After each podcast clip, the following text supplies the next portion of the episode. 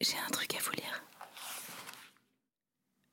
Extrait des caractères de la bruyère.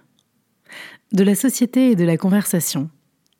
L'on voit des gens qui, dans les conversations ou dans le peu de commerce que l'on a avec eux, vous dégoûtent par leurs ridicules expressions, par la nouveauté et j'ose dire par l'impropriété des termes dont ils se servent, comme par l'alliance de certains mots qui ne se rencontrent ensemble que dans leur bouche et à qui ils font signifier des choses que leurs premiers inventeurs n'ont jamais eu l'intention de leur faire dire.